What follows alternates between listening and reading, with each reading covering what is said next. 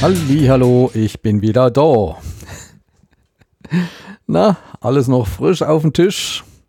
Herzlich willkommen zu einer neuen Folge vom Der Breitenbacher, dem Podcast aus Südthüringen.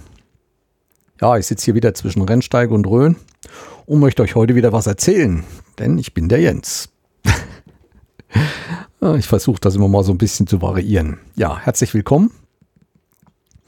Äh, an der Überschrift habt das bestimmt schon gesehen, wo es heute hauptsächlich drum geht, aber trotzdem möchte ich vorher noch ein bisschen auf andere Sachen eingehen, die mir so in der Zwischenzeit widerfahren sind, obwohl es auch nur 14 Tage, glaube ich, her sind, dass ich die letzte Folge veröffentlicht habe.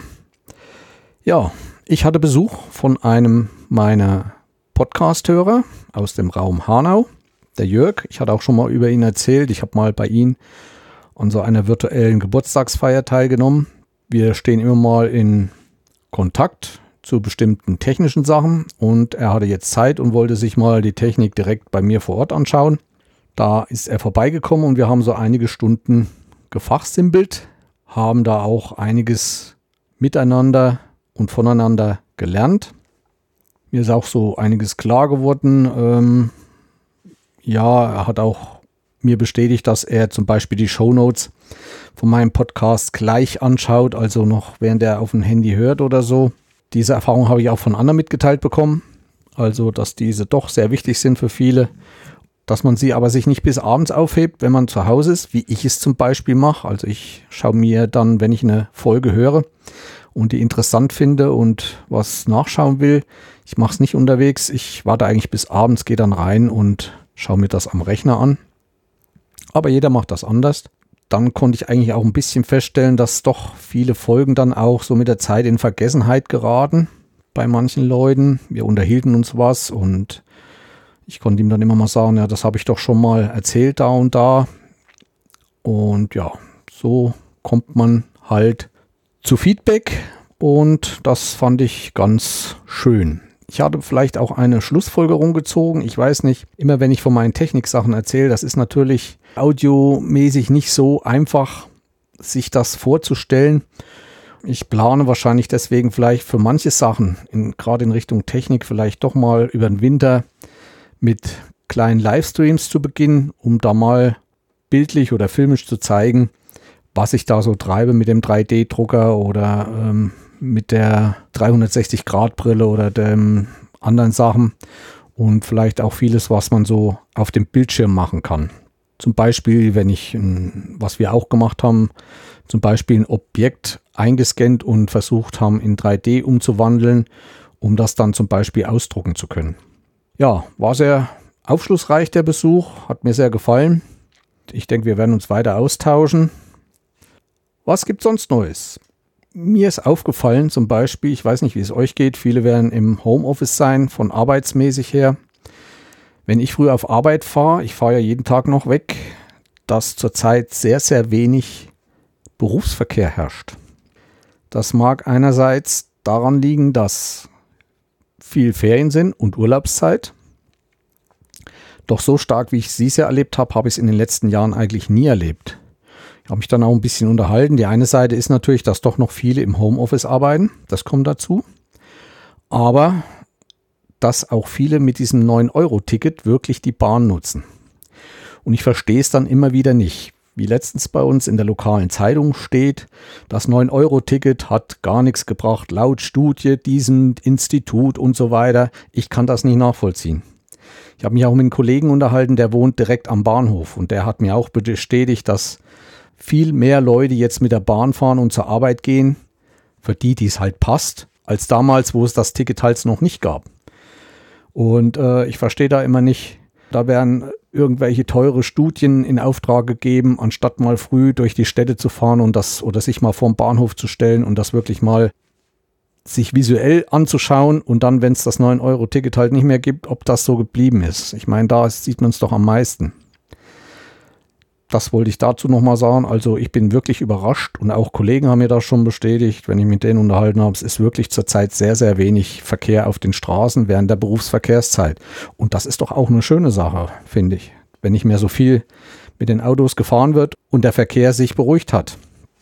Meine Meinung auch für die Zukunft zu dem ganzen Problem ist, dass ähm, sich zwar ein paar entscheiden werden, öfters mit dem Zug zu fahren, aber letztendlich entscheidet der Preis. Also wenn das beim 9-Euro-Ticket bleibt, werden viele weiterhin mit der Bahn fahren, aber sobald es teurer wird, wird jeder entscheiden, wie weit die Strecke ist und ob es den Kosten mit dem Auto gleichkommt. Und mit dem Auto ist ja letztendlich doch bequemer. Und man ist allein und bestimmten anderen Sachen nicht ausgesetzt. Freudiges Ereignis. Die Folge über den 3D-Drucker ist aufgenommen. Ich muss sie nur noch schneiden und nur noch die Shownotes machen. Ihr könnt euch auf ein Feuerwerk an Shownotes äh, vorbereiten. Ich habe noch zu keiner Folge so eine gigantische Anzahl von Shownotes mit Verlinkungen in Arbeit gehabt wie bei dieser Folge. Deswegen dauert es noch einen kleinen Moment, bis ich das veröffentliche. Ich hoffe, dass es nicht mehr so viel Zeit braucht und äh, ja, dass ich euch dann das zur Verfügung stellen kann. Es war sehr interessant mit meinem Gesprächspartnerin und ihr dürft euch das dann anhören. Ich hoffe, dass ich vielleicht doch den ein oder anderen noch überzeugen kann, sich vielleicht doch mal mit dem Gebiet oder mit der ganzen Sache näher auseinanderzusetzen. Ja, dann habe ich halt das Gefühl, dass langsam ganz Deutschland brennt. Überall gibt es Waldbrände zurzeit. Sachsen und ich glaube, jetzt war Münster, im Harz hat schon gebrannt. Ja, das ist nun mal die Nachteile von so einer langen Trockenheit. Und dieses Jahr ist wieder extrem, finde ich. Letztes Jahr war es nicht ganz so schlimm. Auch ich, wo ich so arbeite, komme ich so an Teichen vorbei. Die sind wirklich auf Niedrigstwasser. Es werden hier schon Fische umgesetzt in, in wasserreichere Gewässer, damit sie nicht kaputt gehen. Also an jeder Stelle hier in der Natur sind helfende Hände gebraucht und es geht ganz schön vorwärts. Ich meine, wir, wir heulen zwar in einer gewissen Beziehung auch die Bäume und Wälder, aber wie ich auch schon bei den anderen Sachen gesagt habe, bei der Trockenheit und so weiter, wenn die mal wieder wachsen, es ist ein neuer Wald, es ist was ganz anderes, was dann emporkommt. Gerade hier der Brand in Sachsen, sächsische Schweiz. Ich war vor vielen Jahren mal in der böhmischen Schweiz, also auf tschechischer Seite. Und da hat es davor schon drei oder vier Jahre davor mal ein größeres Stück gebrannt und habe das dann gesehen. Das war wirklich, drumherum war halt noch der alte Bestand und mittendrin dieses Brandgebiet. Es hat auch was für sich. Also es kommt da wunderschöne neue Natur hoch. Eigentlich viel schöner, als wie wir es in diesen letzten Jahren, diese Monokultur gepflegt haben. Ja, und auch wenn viele jetzt sagen, wie ich es ja immer mal gesagt habe, und die ganzen Brombeeren und so weiter, dieses Feuer dringt auch ziemlich tief in die Erde ein, also in diesen Humus, der so in den Wäldern ist und zerstört damit eigentlich auch diese ganzen Rankengewächse, sodass die auch erstmal wieder eine Zeit brauchen, bis die ihre Wurzelwerk ausgeprägt haben, sodass da doch andere Pflanzen doch ziemlich Zeit haben, schon emporzukommen, bevor dieses Waldunkraut in Anführungsstrichen äh, zum Zuge kommt. Ja, das zum Waldbränden. Äh, was habe ich mir gekauft? Ich habe mir einen Sonnenschirm gekauft. Warum ich das euch erzähle? Ähm, vielleicht kann mir mal einer beantworten, warum sind die meisten Sonnenschirme rund?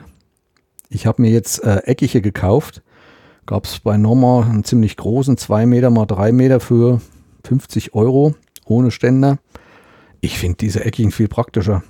Diese runden muss ich so viel rumschieben und, und Gerade so auch, ich habe so eine Veranda, wo ich die da vorne dran stellen kann. Runde muss ich immer zwei nebeneinander stellen. War, warum rund? Ich verstehe es nicht. Na gut, vielleicht kann mir da einer schreiben, warum das so ist. Jetzt was ein bisschen Erfreuliches. Ich weiß nicht, ob ich es hier sagen darf. Ähm, es ist vielleicht einerseits nicht schön, aber mir geht zurzeit die Google-Werbung auf YouTube dermaßen auf den Keks. Ich denke, es gibt da von euch auch einige. Ich habe jetzt äh, eine Möglichkeit gefunden, das abzuschalten. Ich weiß nicht, inwieweit das beeinflusst die Leute, die auf die Werbung angewiesen sind und die angeblich davon äh, Tantiem von Google bekommen. Nur viele, die ich so gesehen habe und die haben jetzt doch mal darüber geredet, was im Endeffekt bei dieser Werbung hinten bei ihnen ankommt, dass das fast gar nichts ist. Und selbst auch nochmal als Hinweis, in meinen Videos, wenn ihr die schaut und es kommt Werbung, das ist nicht von mir gewollt. Diese Werbung wird von Google äh, sinnlos ausgestrahlt. Ich kann das nicht ändern. Ich muss das zulassen. Ich habe auch ein bisschen Verständnis dafür, weil ich kostenlos mein Content bei Google abstellen darf. Aber es kommt nicht von mir und ist auch nicht meine Absicht. Und ich habe jetzt ein, ich weiß nicht, ob man es Plugin oder App nennen soll, jedenfalls ein kleines Programm gefunden, das nennt sich uBlock Oregon. Das geht aber nur mit dem Google Browser und das kann man da installieren. Ich will da auch nicht näher drauf eingehen. Und ich schaue halt meine YouTube-Videos nur noch auf im Chrome-Browser und seitdem habe ich nicht eine Werbung mehr gesehen. Ob das schön ist und ob ich das hier sagen darf, weiß ich nicht. Es ist nicht gerecht. Ich weiß auch nicht, wer der Hersteller von uBook Orient ist. Und es interessiert mich ehrlich erstmal nicht. Natürlich werden die auch wieder vielleicht Daten irgendwas ziehen, was man schaut und so weiter. Keine Ahnung. Ist nun mal so, ich bin froh, dass ich das gefunden habe. Wie lange das funktionieren wird, weiß ich auch nicht. Aber ich bin sehr glücklich. Weder vor noch nach ein Video und während des Videos keine Werbung mehr. Was mich auch dazu bewegt hat, ist, dass es immer dieselbe ist. Ich kann nicht 20 Mal am Abend dieselbe Werbung sehen, wie mit ihrem Pixel von Google und was es da noch alles gibt. Äh, es geht mir wirklich tierisch auf die Nerven. Eine andere schöne Sache von Google ist, auch Chrome. Bin ja noch nicht so ein Fan der englischen Sprache, aber kann nur jeden raten, der englische Seiten nicht so mag, geht in Chrome, äh, installiert diese App, diesen Google-Übersetzer dort drinne und sämtliche Seiten, die englisch sind, werden ziemlich gut. Also wirklich, ich finde, es wird immer besser äh, auf Deutsch übersetzt und man kann wirklich jeden Inhalt, der im Englischen dort erscheint, sehr gut nachlesen, weil es sofort, ohne dass man einen Knopf klicken muss, das automatisch in Deutsch übersetzt wird. Jo, was gibt's noch? Hm, ich habe Feedbacks gegeben. Ich habe mal im Sendegate einen Link rausgeschmissen. Ich habe schon seit vielen Jahren einen YouTube-Kanal, der Mikrofone testet. Ist ja so, Podcaster und äh, und das Sendegate ist ja eigentlich auch eine Institution, wo es ziemlich oft um Mikrofone geht und die Güte und wie und was. Und ja, ich habe mich da verleiten lassen und habe diesen Link von diesem YouTube-Kanal mal dort gesendet, weil er gerade mal neue so das Neueste gebracht hat über Mikrofone, so eine allgemeine Übersicht für Anfänger, weil viele dort fragen in den Foren, ja, ich will anfangen, welches Mikrofon nehme ich und so weiter und der hat eine schöne Übersicht gemacht. Und habe ihn dann auch noch als meinen Guru genannt, also so aus Spaß. Uiuiui, da kamen dann dementsprechende Antworten. Ja gut, ich habe mir das durchgelesen, okay. Und ich belasse es bei der Sache, ich gehe darauf auch nicht ein. Es war nicht meine Absicht jetzt aber es ist halt so. Man kriegt aber mal eine auf die Nase. Weiterhin habe ich auch noch bei den Podlovers. Also das sind die Entwickler des Podlove Publishers. Also das ist das Programm, wo ich meine Podcast-Folgen im Internet mit WordPress einstelle. Das ist ein Plugin. Dazu gehört auch noch der Podlove Player. Das ist dieser Anzeigenplayer, den ihr seht. Wenn ihr auf meine Seite geht und der Subscribe-Button ist da auch noch dabei. Die entwickeln den und versuchen auch jetzt alles wieder ein bisschen neu zu machen, haben ihre Internetseite neu gemacht und den habe ich auch mal ein Feedback gegeben, weil sie immer darauf auffordern, was man geändert haben will, was einem nicht so gut gefällt und ja, habe ich mich mal geäußert.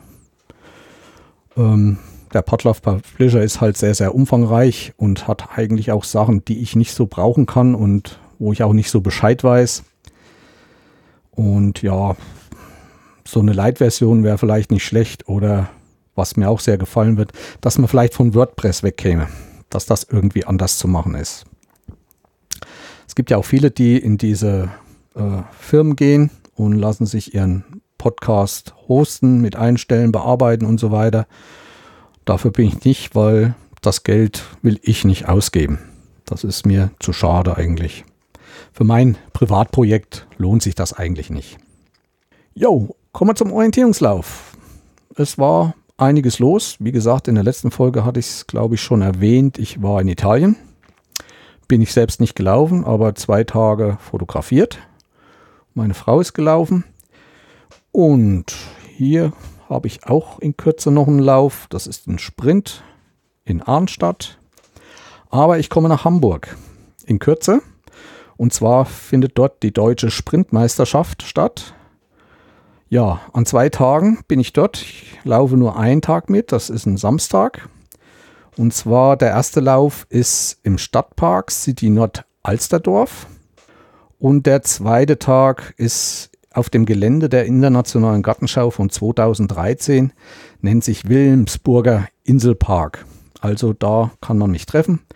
Wer in Hamburg ist und mich hört oder so und hat mal Lust vorbeizuschauen, sich das mal anzusehen oder auch mal ein Stück zu laufen und mal ein Probeläufchen zu machen, kann sich gerne an mich wenden. Es gibt ja ein paar Bilder von mir auf meiner Seite und daran wird er mich, denke ich, erkennen.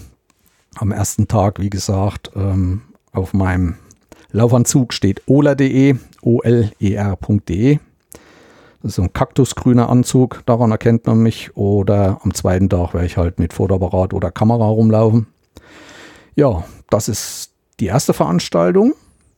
Da die Veranstaltungen aber mitten in der Stadt sind und äh, ich keine Lust habe, wegen zwei, drei Tagen mein Campingwegelchen diese weite Strecke da hochzuziehen, habe ich mir eine Unterkunft besorgt und werde aber schon, hm, ich glaube, Donnerstag anreisen. Muss ich sehen. Kann sein, dass ich schon Mittwoch hochfahre und ja, dass ich Donnerstag, Freitag mir ein bisschen wieder Hamburg anschauen kann. Und ich verlinke euch dann auch die Ausschreibung. Da könnt ihr sehen, wann das ist und nochmal genau wo. Und die zweite Veranstaltung ist im Harz, die ist Anfang Oktober. Das ist dann der Höhepunkt des Jahres, die Deutsche Meisterschaft Orientierungslauf in Bad Blankenburg, Sachsen-Anhalt. Also im Ostharz wird das stattfinden. Da werde ich auch zugegen sein. Ich denke, dass ich da auch Einlauf mitmache, den Hauptlauf und zweiten Tag wieder fotografiere oder filmen werde. Inwieweit ich was mache, weiß ich noch nicht. Vielleicht äh, möchte auch einen von den Veranstaltern mal was von mir haben. Bis jetzt habe ich keine Anfragen bekommen, aber ich gehe da auch nicht hinterher und biete mich an. Ist eigentlich bekannt, dass ich sowas mache. Ich bekomme kein Geld dafür, ich will auch kein Geld dafür und ich mache das für mich und wenn es nicht gewollt ist, mache ich das für mich und stelle das auf meinen Seiten aus. Und im Orientierungslauf laufen zurzeit die Wettkämpfe ich blicke schon fast nicht mehr durch. Europameisterschaften, Weltmeisterschaften, Junioren, Jugend, Elite, auf der ganzen Welt geht's rund. Es wird viel nachgeholt vom letzten Jahr. Und eine der großen Veranstaltungen, die ich auch hier immer wieder jedes Jahr erwähne, bei der ich auch schon öfters dabei war, ist der O-Ringen in Schweden. Eines der größten Orientierungsläufe weltweit an fünf Tagen. Also es gibt fünf Etappen. Ein Tag dazwischen ist Ruhe. Und an fünf Tagen gehen so in den Jahren verschieden, es kommt auf Gebiet drauf an, so zwischen 12.000 und 16.000 Läufer jeden Tag auf die Strecke. Ja, wer das mal gesehen hat, ich hatte, glaube ich, auch schon Videos davon äh, gezeigt. Da gibt es dann um die 10 Einlaufgassen, wo dann jede Strecke oder so ihre eigene Einlaufgasse hat. Und dieses Jahr gab es wieder eine Neuerung, was Besonderes oder eigentlich mehrere Sachen. Also es wird jetzt auch ähm, viel mehr, viel vielschichtiger der ganze Veranstaltung. Zum Beispiel wurde äh, Wettkampf O-Trail gemacht. Ich glaube, Mountainbike gab es auch. Und was ganz besonders war, es gab einen besonderen Sprint. Und der Sprint fand im IKEA von Uppsala statt. Ich habe euch ein Video unten in die Infos mit reingetan. Schaut euch das an. Sprint Ikea heißt der Link. Und ja, da hat man wirklich im Ikea-Laden, hat man auf eine Karte gemacht und hat in diesem Ikea-Laden, in diesen ganzen Wohnabteilungen Posten aufgestellt. Und ja, da konnte man Sprint machen im Ikea. Ja, ähm, der Orientierungslauf ist sehr vielfältig. Es gibt da auch, äh, wenn so Trainingslager sind, gibt es dann auch Indoor-Orientierungsläufe. Also das kann manchmal nur in einem Zimmer sein. Ganz schnell bestimmte Stationen ablaufen oder in, über mehrere Stockwerke, verschiedene Zimmer. Und das wurde halt dort auch in Form von einem IKEA-Einkaufscenter gemacht. Sehr interessant, wen das mal interessiert, kann sich das mal anschauen. Ja, das zum Orientierungslauf. Da findet wieder einige statt. Ich habe ja schon gesagt, unsere Veranstaltung mussten wir absagen, weil der Forst keine Zulassung hat. Auch bei der Hitze jetzt, das wäre jetzt fast in der, wäre jetzt fast gewesen hier um diese Zeit, hätte man uns sowieso nicht in den Wald gelassen. Denke, dass das dieses Jahr nochmal ganz gut war. Wir werden uns die Karte für nächstes Jahr aufheben und nächstes Jahr die Veranstaltung versuchen durchzuführen. YouTube, ja, ich schaue mir zurzeit viele Videos wieder über äh, die Dolomiten und die Bergbauern dort an, weil ich war jetzt wieder in den Dolomiten und das begeistert mich schon. Also was es da auch für Menschen gibt, mit was für einer Last und mit was für Problemen die sich in der heutigen Zeit noch abgeben, aus, ich will nicht sagen als, aus Spaß an der Freude, aber wenn ihr mal schauen wollt, schaut mal nach Bergbauern oder Brüder Wieser, da gibt es eine längere Folge von denen, mehrere Sachen oder Videos über Sennerinnen. Das ist schon sehr interessant. Einerseits ein schönes Leben, einsames Leben, andererseits auch, naja, sehr, sehr schwer und entbehrungsreich. Das ist so, was ich mir mal anschaue. Auch diese Bergbauern haben eine sehr wichtige Funktion. Sie bewirtschaften die Alm und wenn wir zum Wandern oder die Touristen in die Alpen fahren, haben wir wunderschöne Almen, schöne Wiesen, abgemäht alles. Äh, das muss aber alles erhalten werden. Und nur durch diese Viehwirtschaft auf den Almen und in den Alpen durch diese Bergbauern ist das gegeben. Ich hatte auch schon eine Folge von vor Jahren, wo ich in der Slowakei war, in der Hohen Tatra. Dort ist nicht dieser extreme Viehbetrieb in den Bergen. Da muss ich sagen, da ist dann auch viel, man wandert dort viel mehr in, in, in diesen Zirkelkiefernwäldern, die dann ab einer bestimmten Höhe auch nur noch mannshoch sind und so weiter. Aber diese Almen, wie es hier in den Alpen gibt, gibt es dort nicht so extrem. Also das ist schon ein Unterschied. Ne? Ich war dann auch schon in anderen Gebirgen früher, äh, noch während der alten Zeit, in Bulgarien, in Rumänien, in den Karpaten. Da gibt es dann auch viel Schafwirtschaft und sowas. Da hat man dann auch schon wieder mehr solche Almwiesen. Aber wie gesagt, die Bergbauern sind wichtig, haben aber auch große Probleme mit Nachwuchs und dass die Kinder weiterführen und dass im Sommer welche auf die Alm hochgehen und da diesen schweren Job machen. Also das hat mir schon imponiert. Und ich rate euch wirklich mal, so ein paar Videos anzuschauen. Ist wirklich sehr interessant. Solche Videos zeigen mir auch immer wieder, gerade in der heutigen Zeit, wie gut es uns geht und holt mich doch so ein bisschen wieder runter von meinem ganzen Technikkram und äh, meiner Ausgelassenheit in meinem Leben, weil ich denke, ich lebe da schon sehr äh, intensiv. Auch zu diesem Thema habe ich euch viele Links mal unten in die Show Notes getan. Ja, Podcast fand eine sehr schöne Veranstaltung statt, die ich auch schon lange mal besuchen wollte, und zwar der Podstock. Das ist eine Veranstaltung für Podcast-Macher und auch Hörer. Die können sich dort treffen. Das ist in der Herberge. Dort gibt es ausgiebige Veranstaltungen mit Vollverpflegung und so weiter. Und ja, die haben auch ihre Beiträge jetzt äh, in YouTube veröffentlicht und die habe ich euch natürlich auch unten verlinkt, die Seite. Ja, dann habe ich ein bisschen Nachtrag noch zur letzten Folge. Ich habe mir mal ein bisschen eingelesen. Es ging ja um den Hainich, ein Weltkulturerbe. Das ist nur ein Nationalpark. Was gibt es da noch? Es gibt bei diesem UNESCO, ich verlinke das auch nochmal, gibt es viele Sachen. Also Weltkulturerbe ist halt der Oberbegriff. Dann gibt es die Nationalparks. Es gibt aber auch Biosphärenreservoirs. Zum Beispiel der Thüringer Wald, ein Teil davon ist Biosphärenreservoir. Der Hainich war Nationalpark. Es gibt aber auch Geoparks. Das ist zum Beispiel die Schwäbische Alb, weil da viel, ich glaube, da gibt es dieses blaue Loch, diesen blauen Topf oder wie die das nennen. Und, und viele geologische Formationen, die sehr interessant sind, die unter Kultur, Weltkulturerbe gefallen sind. Oder dann auch diese immateriellen Kulturerbe, was zum Beispiel Handwerke sind, zum Beispiel Falknerei in Deutschland, Orgelbau, aber auch Volksfeste und Musik, die es halt wenig oder einzigartig auf der Welt noch gibt. Ich habe euch da auch ein paar Links unten in die Infos gemacht, äh, Einmal die Hauptseite, dann gibt es auch eine Karte, wo ihr nachschauen könnt, wo in Deutschland Kultur- und Naturerbe sind und da könnt ihr euch auch noch mal ein bisschen einlesen. Weltkulturerbe UNESCO insgesamt. Also die UNESCO ist auch 1945 gegründet worden, um viele Sachen in der Welt zu bewahren. Dazu gehören zum Beispiel auch Bibliotheken oder Schriftstücke. Also da wird viel gemacht. Man kann da auch nachlesen, was da für Gelder äh, unterwegs sind, wie, wie viele Milliarden im Jahr das gestützt wird und was da an Spenden kommt und so weiter.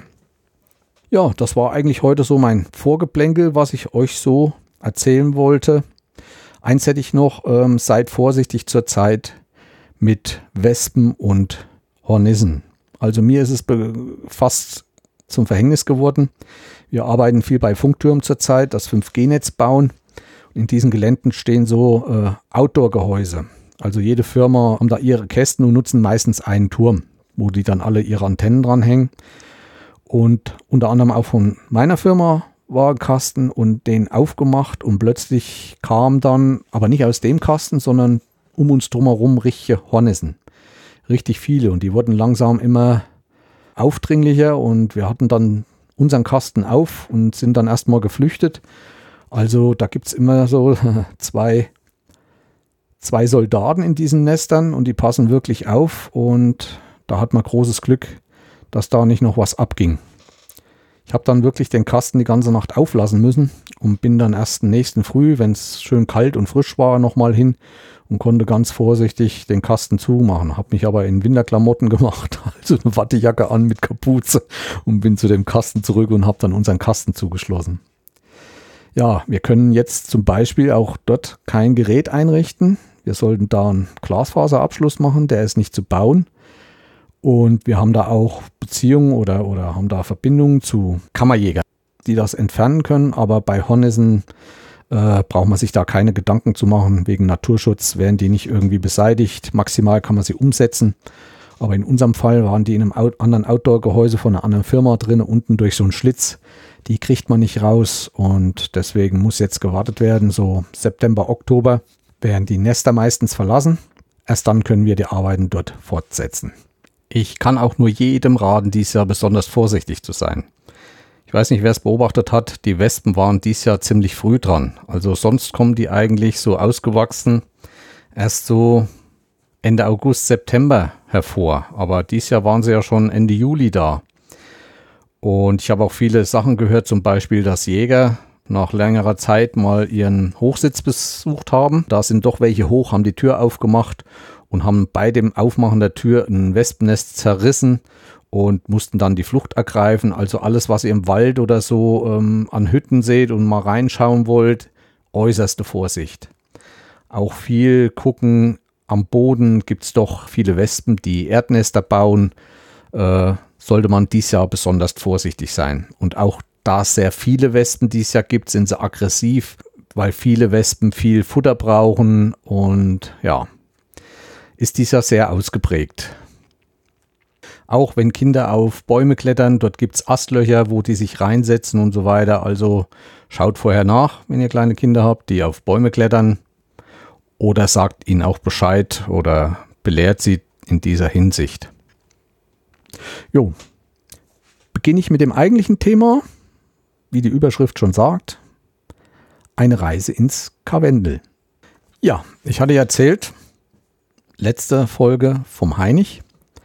Wir sind dann am Dienstag zurückgereist und Mittwoch hatte ich gleich die Sachen gepackt und bin nur mit dem Auto Richtung München gefahren, da ich meinen Sohn mitnehmen wollte. Meine Frau hatte keinen frei mehr. Und das Karwendel wollte ich mit meinem Sohn besuchen und dort mich rumtreiben. Ich hatte noch nicht viel gesehen oder gewusst vom Karwendel und war sehr gespannt. Wir waren weder zelten noch mit einem Wohnwagen, sondern haben uns diesmal eine Unterkunft besorgt. Das hat mein Sohn für mich getan und hat da etwas sehr, sehr Schönes aufgetan. Aber davon später mehr. Ja, ich bin erstmal am Mittwoch runter nach München, hatte dann noch Zeit, haben Stadtbummel gemacht. Auch die Stadt innerhalb hat sich wieder geändert. Es standen wieder neue Scooter rum oder Elektroroller. Fahrräder waren ganz verschwunden, Elektrofahrräder habe ich kaum gesehen. Und der Emmy-Roller war auch wieder irgendwie anders. Weder neu, neuen Anstrich oder was, sah wieder anders aus. Gut, ich war im Biergarten. Es waren unwahrscheinlich viele Menschen unterwegs. Bin da auch nicht groß in Läden, außer mal in Saturn. Und ja, das sind immer so meine Elektro-Abteilungsbesuche. Unter anderem auch im Konrad weiter hinten. Und ja, abends sind wir dann noch gemeinsam ins Kino zum neuesten James Bond. War allerdings so ein kleines Kino gleich bei meinem Sohn, wo der wohnt, um die Ecke. Äh, naja, weiß nicht, hat man einen Projektor aufgestellt. Äh, der Fußboden hat geknarrt, das waren so Holzdielen. Aber war ganz angenehm. Ja, nächsten Mo Morgen ging es los. Wir sind dann gleich mit dem Auto losgefahren. Von München Richtung Bad Tölz. Und zwar unser Ziel war Hinterriss. Und in Bad Tölz, das sind wir nicht mitten durch, da ging es so ein bisschen dran vorbei. War noch ein größerer Einkaufsmarkt und Tankstelle. Da haben wir dann nochmal uns mit Proviant versorgt, weil wir uns dort selbst versorgt haben. Und sind dann über Längries, Vorderriss, vorbei am Sylvenstein Stausee nach Hinterriss. Ist ja schon wunderbar, allein dorthin zu kommen. Man muss sich vorstellen, die Ecke dieses Hinterriss ist ja wie eine Sackgasse. Also man fährt da wirklich ein sehr schmales Tal, ziemlich lang dahin und selbst in Hinterriss ist man noch nicht ganz am Ende. Ja, Hinterriss ein sehr, sehr kleiner Ort. Ein Hotel, Posthotel nennt sich's. Wir haben auch vorher schon viele Einkehrmöglichkeiten gesehen, auch kleine Hotels, auch Hotels, die nicht mehr bewirtschaftet wurden. Wir waren so 13 Uhr dort und wurden in unsere Unterkunft eingewiesen. Unsere Unterkunft war dort eine Hütte. Und zwar war das eine Hütte, die mal früher oben auf dem Berg stand und die man dort abgebaut hat und unten originalgetreu aufgebaut hat. Die stand zwar, wie soll ich sagen, im Garten von einem größeren Haus, aber wenn man sie richtig fotografiert hat und das Haus außer Acht gelassen hat, denkt man schon, es ist irgendwo tief in der Natur. Für mich war die Hütte ein lang ersehnter Traum, muss ich sagen, weil sie war richtig urig. So wie ich mag's. Kein Komfort, hatte Bänke und in der Mitte ein schöner Ofen, den man mit Holz befeuern musste. Sie war sehr klein. Das größte war der Wohnraum. Ein kleiner Schlafraum für zwei Mann. Da hat mein Sohn dann allein geschlafen. Ich habe im Wohnraum geschlafen. Da gab es dann auch noch eine Liege. Wir hatten Schlafsäcke mit. Es gab dann auch noch unterm Dach, man konnte eine Leiter hoch, unterm Dach war dann noch ein paar Schlafplätze, aber die waren nicht so gemütlich. Kleine Dusche mit einem kleinen Bad, aber wirklich sehr klein. Also Tür auf, einen Schritt rein, stand man im Bad, da konnte man weder einen Schritt vor, zurück noch zur Seite machen. Und da kann man nur noch eine Glastür aufmachen und dann einen Schritt weiter war man in der Dusche. Und da konnte man sich auch gerade so drehen. Also es war wirklich sehr, sehr klein. Für etwas beleibtere Menschen, der kann da schon Probleme kriegen. Und ganz vorne am Eingang gab es noch eine Toilette, ganz extra, also nicht im Duschen oder im Bad mit drinne. Was ich besonders fand, war die Küche. die war so klein, aber doch so universell gebaut. Man konnte nur an einer Stelle stehen. Also man muss sagen, das war mehr so eine Nische mit drei Wänden. Nach hinten konnte man dann weg zum Wohnzimmer. Aber man hat da drinnen gestanden, man hatte zwei Kochplatten, eine Aufwaschmöglichkeit und eine kleine Arbeitsplatte. Alles andere hing an der Wand. Und man stand vor diesem Arbeitsplatz und erreichte jedes Ding. Also jeden Teller, jedes Glas, jedes Gewürz, alles ohne einen Schritt zu tun. Hat mir sehr gut gefallen. Und das gro zweite große Highlight war der Ofen. Der wurde mit Holz gefeuert. Wir haben uns dann auch Holz gebracht, das war vor der Tür, musste man dann rein. So zweimal auflegen am Tag hat gereicht, aber der Nachteil war, wenn man früh zum Frühstück aufgestanden ist, über Nacht hat es dann doch schon abgekühlt. Es war ja Herbst, es war Oktober.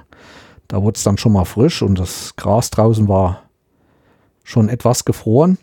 ich bin dann doch jede Nacht um fünf aufgestanden und habe da Feuer angemacht und habe da geheizt, dass wenn wir so um sieben rum aufgestanden sind, dass es da etwas wohlig warm war.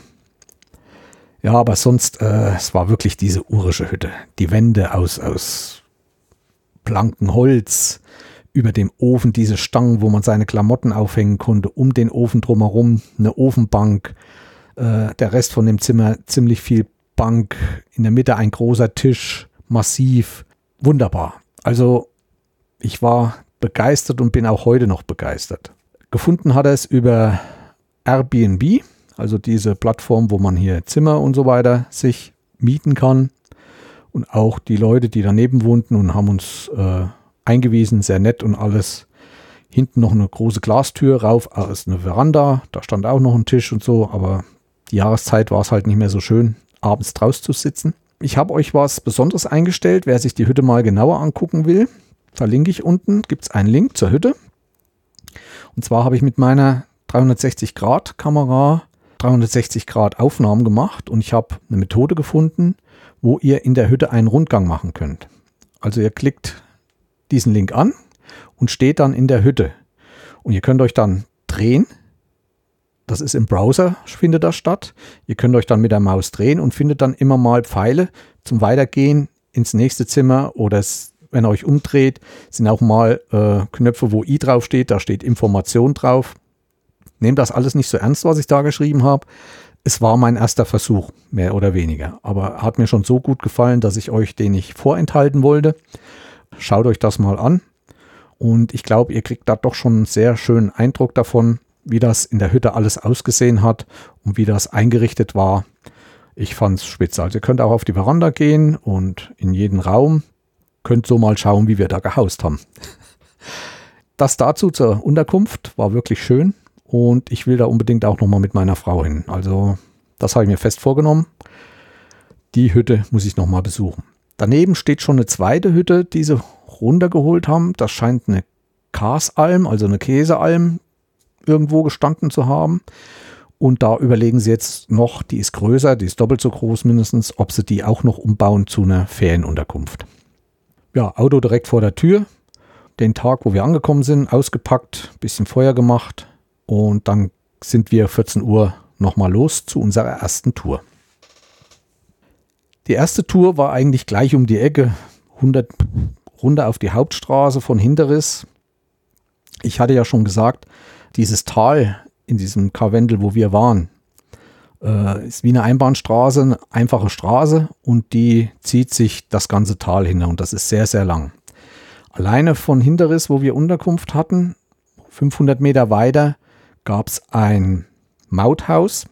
Das heißt, wenn man weiter in das Tal wollte, musste man eine Maut bezahlen. Dazu erzähle ich aber nachher nochmal mehr. Und davor ging schon mal rechts noch ein Tal ab. Da sind wir dann reingelaufen, einfach mal so, um uns umzugucken, um uns noch die Beine zu verdrehen. Und das war das Torbachtal. In dem Torbachtal drumherum waren auch Felsen, wie der Kuhkopf, der Lackenkarkopf und der Graben K und die Grabenkarspitze. Wir sind dann einfach drauf los, war weil es schon im Herbst war, die Sonne nicht mehr sehr hoch und dadurch war es sehr kühl und schattig in dem Tal. Aber das hat uns nicht aufhalten können. Wir sind da nochmal zwei Stunden richtig schön gewandert in eine Richtung und zwei Stunden zurück. Also 18 Uhr waren wir dann zurück. Und wir haben dann auch eine wunderschöne Alm entdeckt. Gut, Alm ist immer oben, aber das war so ein größerer Kuhstall mit Unterkunft, allerdings zurzeit nicht bewohnt, mit viel Holz im Winter zurechtgemacht. Aber auch diese ganze Fläche dort war sehr, sehr schön. Äh, ich habe dort viele Fotos gemacht. Natürlich habe ich auch wieder drei Alben, von jedem Tag ein Album in meiner Galerie veröffentlicht. Da könnt ihr euch das anschauen. Und ich fand das Tal schon sehr schön. Also auch gerade durch den Herbst und diese bunten Blätter so habe ich die Alpen halt auch noch nie groß erlebt, weil ich zu dieser Zeit noch nicht dort war. Man geht ja meist im Urlaub im Sommer oder so oder auch schon mal im Frühjahr, aber so im Herbst war ich eigentlich noch wenig in den Alpen. Ja, 18 Uhr zurück, dann Armbrot gemacht, schön hingesetzt, schön warm Ofen, der hat schön gebollert, nochmal ein bisschen aufgelegt. Und nächsten Tag ging es dann schon ziemlich früh los. Ich weiß nicht genau um wie viel Uhr, aber ich denke 7 Uhr sind wir aufgestanden, 8 Uhr sind wir los. Und das war der erste Tag, wo wir an der Mautstation vorbei mussten. Nochmal kurz was zu Hinterriss. Also ich sagte ja schon, es gibt dort ein Posthotel. Das ist auch sehr, sehr luxuriös, möchte ich sagen. Aber nicht so luxuriös, dass man abends nicht mal dorthin essen konnten. Was wir auch getan haben. Und selbst dort in dieser Abgeschiedenheit ist dieses Hotel mit einem Tesla Charger versorgt. Also wer mit einem Tesla Elektroauto dahinter fährt, kann natürlich sein Auto über Nacht dort laden. Die sind auch noch im Anbau. Ansonsten gibt es noch das Naturhaus Karwendel dort. Also ein Haus, was so Auskunft, so eine Info über das Karwendel gibt. Das nochmal kurz zu Hinterriss. Also die Mautstation ist nach der letzten Ortschaft, nach diesem Hinterriss. Für einen Pkw bezahlt man 4,50 Euro, für Motorrad 3,50, für ein Wohnmobil 7 Euro. Und wenn man Urlaubsgast ist, bezahlt man einmalig 7 Euro, muss natürlich den Nachweis, wo man untergebracht ist, zeigen und hat dann für diese 7 Euro die ganze Dauer des Aufenthaltes, kann man dann die Mautstation durchfahren. Nach diesem Mauthaus kommen noch so ungefähr 10 Parkplätze. Nur diese dürfen dort angefahren werden. Und Camping ist dort gänzlich verboten. Also auch nicht nachts mit dem Wohnmobil hinstellen und so weiter. Äh, das gibt es nicht. Es findet hinten noch, das erzähle ich aber erst vom dritten Tag, noch ein größeres Hotel und auch noch Unterkünfte. Aber allein auch schon die Fahrt in dieses Tal ist wirklich sehenswert. Die Straße ist sehr kurvenreich. Die Straße ist dann auch zu bestimmten Winterzeiten gesperrt. Ich weiß nicht, inwieweit die durch das Geld dann auch frei machen, dass die zu dem Hotel kommen. Aber im Winter ist dann halt viel Langlauf dort, denn ganz hinten im Tal ist noch eine Besonderheit, die ich euch dann auch noch erzählen werde. Wir haben den ersten Tag, sind wir nicht weit vom Mauthaus gefahren, vielleicht einen Kilometer oder so, und da war der Parkplatz P4. Und dieses, in diesem Tal, wo die Straße hintergeht, fließt die Rissbach oder der Rissbach im Rissbachtal oder im Risstal nennt sich das. So, und der erste Tag sollte uns zum Karwendelhaus bringen. Ja, wir haben dann auf dem P4 abgestellt und sind dann in dieses Seitental reingewandert und das ging schon sehr, sehr lang. Viele kurvenreiche Straße, meistens Schotter.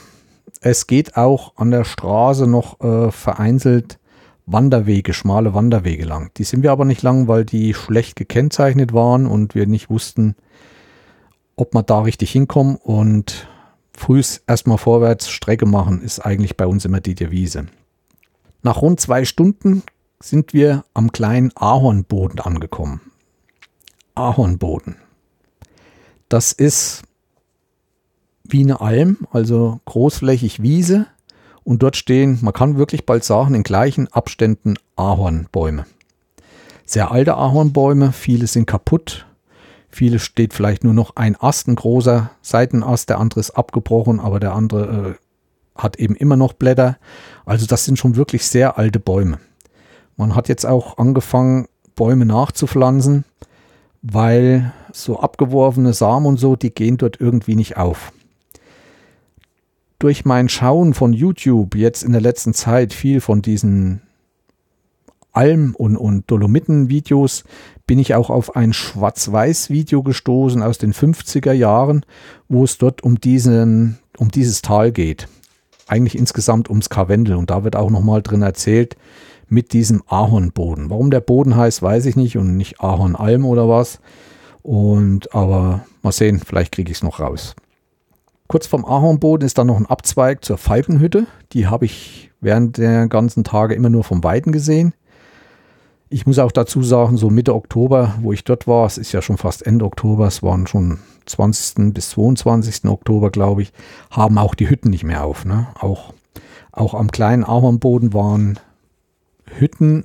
Ich weiß aber nicht, ob die im Sommer bewirtschaftet werden äh, bei einem war eine Frau, da bis dorthin kann man noch mit dem Auto fahren, diese Schotterstraße, die hat sich so noch die letzten Sonnenstrahlen eingefangen. Jedenfalls sind wir dann weiter Ab jetzt war die Straße auch Schluss und man kam so richtig Wanderwege, so gebirgsmäßig, aber es zog sich trotzdem immer noch ziemlich weit, nicht sehr steil, aber allmählich ansteigend und kam dann zum Hochalmsattel. Das ist halt, wie gesagt, so ein Sattel, wo man in die eine Richtung runter ins Tal schauen kann und in die andere Richtung. Und dann so nochmal nach zehn Minuten hat man dann die Hochalm mit St. Wendelin-Kapelle gesehen. Eine schöne kleine Kirche, die da sehr hoch steht. Wird auch bewirtschaftet. Ich glaube, es war noch ein äh, Wohnhaus daneben. Ja, und dann noch ein bisschen um die Kurve gelaufen und man hat das Karwendelhaus gesehen.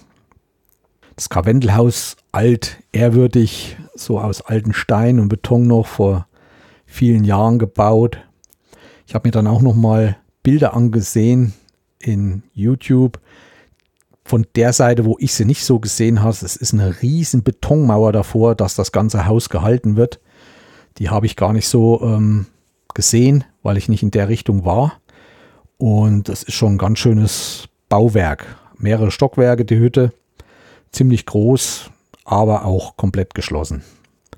Also das sind dann auch Übernachtungsmöglichkeiten, Zimmer und so weiter, weil hinter dem Karwendelhaus geht es dann doch in die steileren Regionen des Karwendels und das scheint so ein Paradies für Bergsteiger und so weiter zu sein. Da wollten wir allerdings nicht hin. Ja, war sehr schön dort oben und so ungefähr 100 Meter entfernt. Ich weiß nicht, ob es der Alpenverein hat dort eine neue Hütte gebaut. Eigentlich mehr, wie soll ich sagen, ein Gebirgsbungalow sieht das außen aus. Also ein oder ein Stockwerk, also ein Flachbau mit Flachdach, ziemlich im Berg reingebaut, dass es unauffällig ist, sich dem Gelände anpasst, mit Holz außen verkleidet. Dieses Gebäude hat immer auf. Das ist so ein, will ich sagen, Selbstversorgerhaus, aber eine Schutzhütte mit doch schon ziemlich Komfort. Und wir sind da auch rein und das Unangenehme dort war, wenn man rein ist, hat es doch schon mächtig gemuffelt, weil die scheint dort eine Trockentoilette zu haben.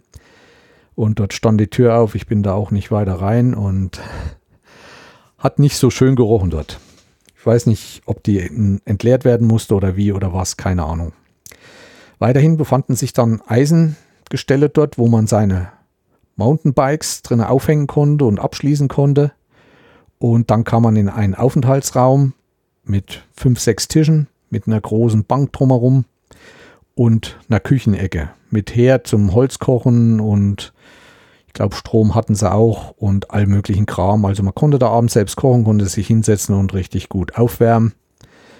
Und hinter so einer Gitterwand waren dann nochmal einige Doppelstockbetten, in denen die Leute dann auch übernachten konnten. Da es draußen ziemlich kalt war zum Essen und auch ein bisschen Wind, haben wir uns dann auch da reingesetzt. Ich habe meine Blechtasse ausgepackt, meinen Knacker genommen, zünftige Wandermahlzeit, meinen Tee getrunken. Ja, war schön dort, kurzen Aufenthalt und dann sind wir eigentlich denselben Weg zurück. Erst wieder bis zum Ahornboden, da nochmal ein paar Bilder gemacht und weiter wieder zum, zum Parkplatz. Drumherum so in diesem Tal oder diese Berge hinter der Karwendelhütte befinden sich die Marxenkarspitze, Birkkarspitze, Schlauchkarkopf und Hochjöchel. Wem das vielleicht mal ein Begriff ist, also eine wunderschöne Klettertourgebiet, wo ich vielleicht mal später, wenn ich mal mehr Zeit habe, auch mal im Sommer hinmache und man da mal schauen kann. Die Tage waren ja dadurch auch nicht mehr so lange, da es im Herbst war und man musste dann auch sehen, dass man wieder zurückkam heimwärts dann auch vom Ahornboden weg sind wir dann immer mal doch andere Wege gegangen, wenn Schilder da waren. Da ging es dann doch schön schmale Waldwege lang mit schönen Aussichten nochmal. Unten floss auch ein Bach oder auch teilweise ein großer reißender Fluss zu bestimmten Jahreszeiten im Frühjahr. Und auch wenn man dann fast wieder beim Parkplatz war, hatte man eine Wahnsinnsaussicht auf dieses andere Tal, auf dieses Haupttal, auf das man wieder stieß wo dann auch riesige Steinsfelder war und man sich ungefähr vorstellen kann, wie das im Frühjahr dann aussieht, wenn diese riesen Wassermassen von diesem vielen tausenden Schnee dann dort runterkommen. Ja, wir waren dann unten. Das war so zwischen 14 und 15 Uhr. Und haben uns dann ins Auto gesetzt und hatten gehört oder auch gesehen von der Karte her, dass es dort hinten noch einen großen Ahornboden gab. Und da haben wir uns, weil wir noch Zeit hatten, auf den Weg gemacht. Mit dem Auto sind wir dann hinter. Man muss sagen, von der Mautstation bis ganz hinten hin sind es nochmal 15 Kilometer. Also das ist eine ganz schöne Strecke dann nochmal. Und wirklich ganz am Ende kommt man auf eine riesige Fläche mit unzähligen Ahörnern, diesen Ahornboden. Und der hat mir auch wieder so imponiert. Also der kleine Ahornboden, den wir frühest gesehen haben, der war nichts gegen den. Auch sehr alte Bäume, wunderschöne Bäume. Also wer gerne Bäume fotografiert, der kann sich da bestimmt eins, zwei Tage rumtreiben und kann da wunderschön geformte knorpelige Ast äh, Kreaturen von Bäumen fotografieren und hat da sein größtes Vergnügen. Ja, wir haben dann geschaut und das war dann auch das Ziel für den nächsten Tag. Wir sind dann wieder zurück, waren nicht bis ganz hinten und der dritte Tag war dann natürlich geplant für den Ahornboden ganz hinten. Ja, als wir zurück waren, Feuer gemacht und auch der Abend endete dann gemütlich. In der Hütte gibt es keinen Fernseher. Glaube, ein Radio hat man, aber ich brauche das auch nicht. Wie war es mit Internet? War es nicht so rosig, glaube ich. Ich glaube, ich habe von meinem normalen Mobilfunk das genutzt. Also wer dort in die Hütte will oder möchte, denke, mit Internet wird nicht viel. Brauchte ich auch nicht, hat genug mit Bilder auswerten und sortieren zu tun und das hat vollkommen gereicht. Ja, nächsten Früh 8.30 Uhr waren wir wieder am Parkplatz Ahornboden. Und zwar bei dem Hotel. Das ist das Hotel Die Eng. Denn diese ganze Alm heißt Eng. Das ist die Engalm. Also wie man schreibt, eng, schmal, aber äh, die war sehr weit und sehr offen eigentlich. Die Engalm ist wirklich so breit angelegt. Dort gibt es viele schöne alte Bauernhäuser zu sehen, auch eine kleine Kirche und also so fünf Minuten von dem Hotel entfernt. An dem Hotel ist ein größerer Parkplatz, wo man die Fahrzeuge hinstellen kann. Bei den Bauernhäusern, also schon an der Alm. Dort ist dann auch eine Raststätte, also für Brotzeit und so weiter, so eine Art Gaststätte, Restaurant. Und dort beginnt dann auch die König Ludwig Karwendeltour. Das ist ein Weg, den man erstmal lang geht. Und unser Ziel war an diesem Tag das Gamsenjoch. Das Komische war, dass das Gamsjoch nicht bei Google, weder bei Google Earth noch bei Google Maps äh, verzeichnet war. Also diesen Berg, den wir hoch wollten. Ich habe ihn dann erst auf OpenStreetMap gefunden und das Gamsjoch, da gibt es drei Spitzen. Es war erstmal ein Aufstieg. Es gehen zwei Wege hoch. Das heißt, ähm, vom Ahornbodenstück unterhalb vom Hotel kann man einen sehr steilen, kerzengeraden Weg hoch machen. Ist dann natürlich sehr schnell auf der Höhe. Dazu komme ich später nochmal. Wir haben aber erstmal hinten die Almeng, hinten raus diesen König Ludwig Weg genommen und sind dann schön allmählich hoch, teils in Bäumen, teils über Weiden. Und zwar auch noch ein bisschen neblig der Morgen. Auf einmal fing es an zu schneien. Tja, und wir waren voll im Schnee. Ihr könnt das an Bildern sehen, die ich dort gemacht habe. Ja, sind wir halt ein bisschen im Schnee gestapft. Wir kamen dann so auf so einen, auch wieder einen Sattel. Dort ging es dann eigentlich wie eine Haarnadelkurve rechts rum. Und um 9.30 Uhr waren wir dann am La Liderer Hochleger Hüttencamp. Das heißt so, ich kann es kaum aussprechen. Das ist eine Cottage. Das heißt, äh, man muss sich das vorstellen, dort stehen ein paar alte Steinhütten, die zurechtgemacht worden sind. Eine Cottage, habe ich gesehen, ist, eine, ist auf den britischen Inseln so kleine alte Häuser. Äh, so sah das auch aus. Kleine Steinhäuser, wo man Übernachtungsmöglichkeiten hat. Aber nicht nur für Bergwanderer und Bergsteiger, sondern auch für Jäger. Denn kurz nach diesem Hüttencamp äh, begegneten uns Jäger mit der Büchse in der Hand und die Berg hochschauten. Wir sind dann dran vorbei. Ich hatte auch unauffällig meine Kamera angemacht. Die haben sie nicht gemerkt und habe da mal ein Video dabei dran gemacht, äh, was ich aber nicht zeige. Und war ziemlich neblig. Wir haben auch immer den Berg hochgeguckt und nichts gesehen. und waren dann vielleicht 100, 200 Meter und haben wieder hochgeguckt und da haben wir dann auch Gemsen gesehen.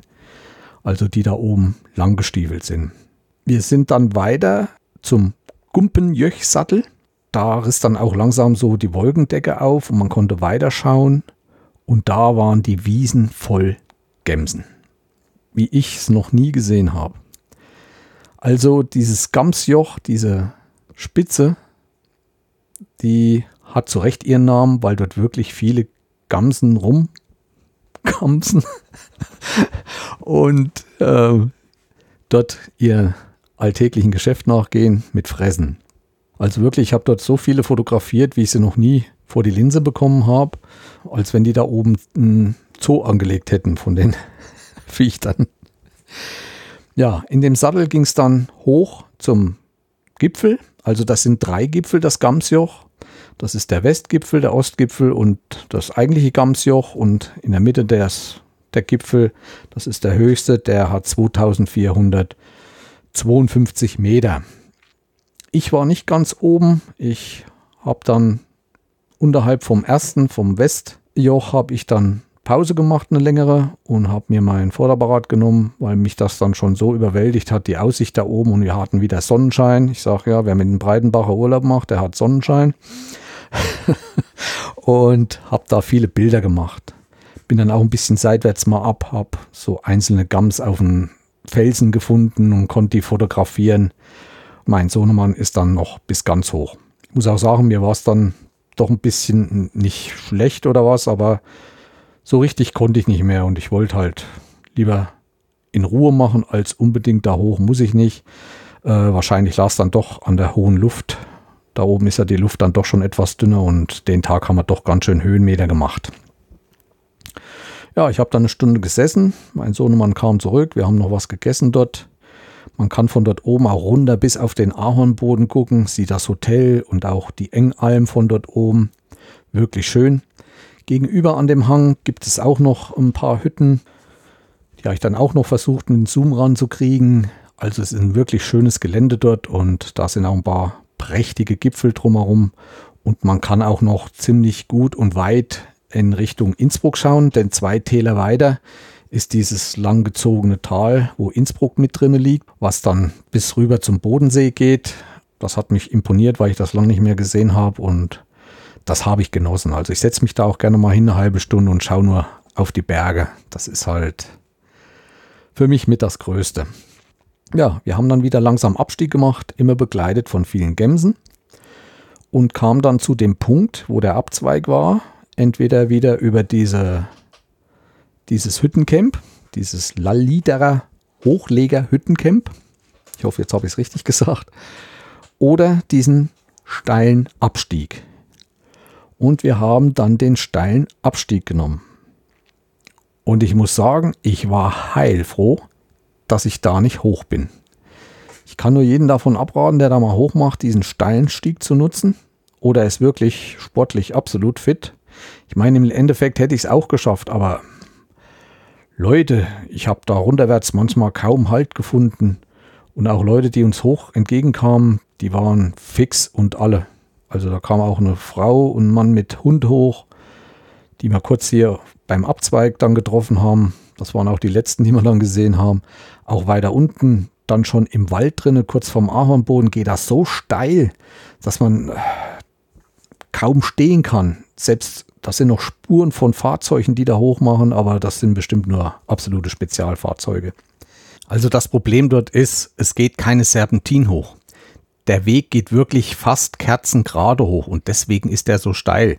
Sonst, wenn es an Steilhänge geht, gibt es ja dann immer, geht es in Kurven, also in S-Kurven langsam hoch. Das war dort nicht der Fall. Es ging dort fast kerzengerade hoch, sodass man selbst beim Runtergehen mit den Füßen kaum Halt hatte, weil man ständig wie so eine Gams am Berg stand. Also wir sind dann unten wieder auf dem Ahornboden rausgekommen sind zum Auto. Ich bin dann nochmal hinter zur Engalm, also da, wo dieses, diese schönen Bauernhäuser waren und so weiter. Das ist auch äh, ziemlich breit gefächert dort. Es gibt auch ein paar moderne Ställe, die haben da auch ziemliche Wasserrohre gerade verlegt. Und in der Mitte ist so ein Anger. Das nennt man ja Anger, wenn so Häuser drumherum stehen im Dorf. In der Mitte ist so eine Freifläche, wo ein Teich oder sowas angelegt ist. Das ist der Dorfanger. Das war dort auch sehr breit und sehr viel Platz. Aber diese Dorfhäuser waren doch sehr schön und da habe ich mich nochmal mit dem Fotoapparat ein bisschen ausgelassen und ein paar schöne Fotos gemacht. Auch mit Touristen, wo die da so vor den Häusern saßen und da war auch ein ganz besonderes Haus, das war mehr wie so ein Kulthaus mit, mit vielen alten Sachen wie Sensen und, und äh, war wie so ein wie so ein kleines Hexenhaus mit allen kunterbunten Sachen drumherum drangehangen und davor gestanden. Ja, war sehr schön und hat sich gelohnt, nochmal zu fotografieren. Und immer noch schönster Sonnenschein. Dann auch ein paar Aufnahmen von den Bergen gemacht. Unterhalb waren ja noch Bäume. Ging ja noch ein Stückchen der Wald hoch. Der war kunterbunt. Also wunderschön. Das war wirklich ein Erlebnis, was ich so schnell nicht vergesse. Dann habe ich das Auto geschnappt und dann sind wir nach vorne gefahren und dann hatte ich auch meinen Kopter dabei. Und den habe ich im Ahornboden nochmal fliegen lassen. So durch diese vielen Ahörner auch mal hoch von oben angeflogen und so weiter. War sehr schön. Also ich habe mich da ziemlich weit auf die Wiese gemacht, dass mich keiner sehen und hören konnte groß. Und bin dann nochmal dort geflogen und war dann hoch erfreut über die Aufnahmen abends. Ich habe die noch nicht geschnitten. Ich weiß auch nicht, ob ich das jetzt noch schaffe vor Veröffentlichung die mit euch zu teilen. Aber viele Bilder werdet ihr noch sehen oder ein paar Bilder. Ich bin ja mal so, dass ich nicht zu viel von einem Objekt mache Bilder. Ich nehme mich da ziemlich zurück. Ich versuche da immer sehr viel verschiedene Bilder jetzt in die Galerie zu bringen, damit es nicht zu langweilig wird. Da gibt es dann noch einiges äh, an Bildern. Ja, war dann schön. Wir sind dann zurück in die Hütte, haben dann schon langsam zusammengeräumt. Ja, und das war der dritte Tag. Und dann kam der Tag der Abreise. Es war der Sonntag. Ich hatte Zeit. Ich hatte auch noch den Montag frei, so dass ich erst noch mal Sohnemann in München abgeben wollte. Und wir sind dann so das lange, lange Tal von Hinderriss wieder vorgefahren. Dachte auch, ja, könnte ich eigentlich noch mal woanders hinfahren. Wir waren dann am Silvensteinsee, also das ist so ein Stausee auch nochmal angeholten, nichts Besonderes. Und dann haben wir beschlossen, mal weiter zum Aachensee zu fahren. Also das ganze Gebiet, das Karwendel ist ja Grenzgebiet zwischen Deutschland und Österreich. Und auch zum Aachensee wunderschöne Sachen über Brücken, Grenzbrücke nannte die sich. Dann kommt man vorbei an Hütten wie der Oswaldhütte, man fährt durch Vorderriss. Dann gibt es ein sehr schönes Outdoor-Hotel, Jäger von Fall heißt das. Über die Walchenklamm, Aachental, Aachenkirch, bis dann halt zum Aachensee. Und wir sind am Aachensee ganz bis zum Schluss gefahren, nach Buchau oder Häusern, wie diese Ortsteile heißen. Ja, und da haben wir einen großen Parkplatz angefahren. Und zwar mit einem großen Erlebnisbad. Das nennt sich Atoll Aachensee. Da ist auch gleich eine Information drin und so weiter. Und dort haben wir einen kleinen Rundgang drumherum gemacht. Die haben auch ein sehr schönes Außenareal mit Trampolin, Golf, Minigolf, Tennisplätzen und allem möglichen Kram. Man hat einen Zugang zu einem Strand, also am Aachensee, wenn man im Sommer baden will, kann man draußen baden. Und auch das Bad war ziemlich gut besucht den Tag, obwohl schöne Sonne schien. Ja, wir haben einen kleinen Rundgang gemacht und bei dem Rundgang habe ich dann einen kleinen Campingplatz gefunden, der so ein bisschen hinter Bäumen war, so ein bisschen abgeschirmt. Seecamping Wimmer heißt der. Hab da mal drauf geguckt, hat mir gefallen. Wiese und so weiter. Hab mir aber dabei weiter keine Gedanken gemacht. Dieser Campingplatz spielt aber noch in einer meiner nächsten Folgen eine größere Rolle und da werde ich auch noch mehr über diesen Campingplatz erzählen. Ja, wir haben unsere Runde gemacht, noch einen Kaffee getrunken, da ist so ein kleines Kaffee mit drinne in diesem Erlebnisbad. Man kann dort auch auf Toilette gehen. Und haben uns dann wieder in Richtung München aufgemacht. Und da waren wir dann auch noch bei herrlichem Wetter, haben dann nachmittags noch Richtung Schloss Nymphenburg Rundgang gemacht, waren dann noch im Biergarten. Ich glaube, das war Königlicher Hirschgarten, ziemlich großer Biergarten. Aber diese faszinieren mich ja immer wieder in München. Das ist halt Atmosphäre pur.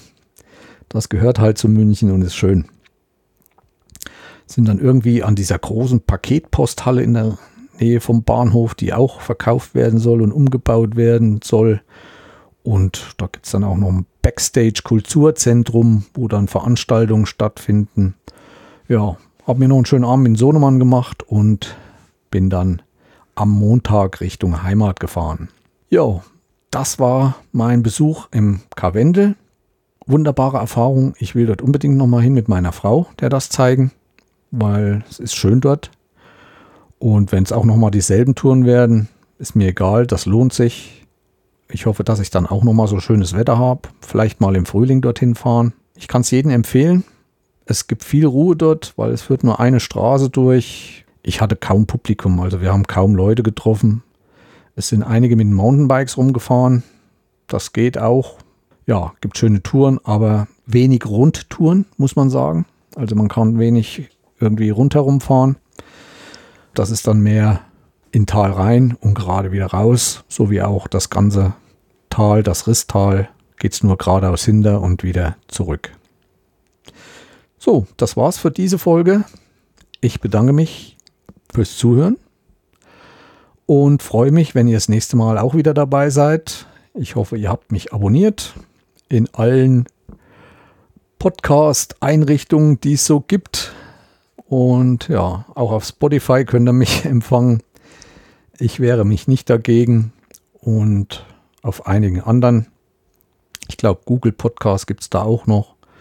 Aber wer mehr erfahren will über die Folgen, sollte auf meine Seite kommen www.derbreidenbacher.de zusammengeschrieben. Da könnt ihr dann die Infos anklicken und könnt euch einen unterhaltsamen Abend machen, indem ihr vielleicht meine Galerie durchschaut oder die Links verfolgt, was ich so, ich mache auch manchmal Links rein, wo ihr Kartenausschnitte bekommt, damit ihr euch einen Überblick über die Gegend machen könnt, wo ich war.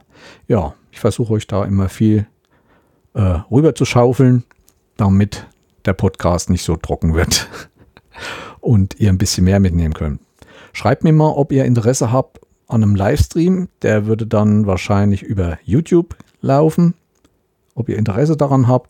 Das sind dann in unbestimmten Abständen mal so eine halbe Stunde, wo ich euch mal zeige, bestimmte Sachen.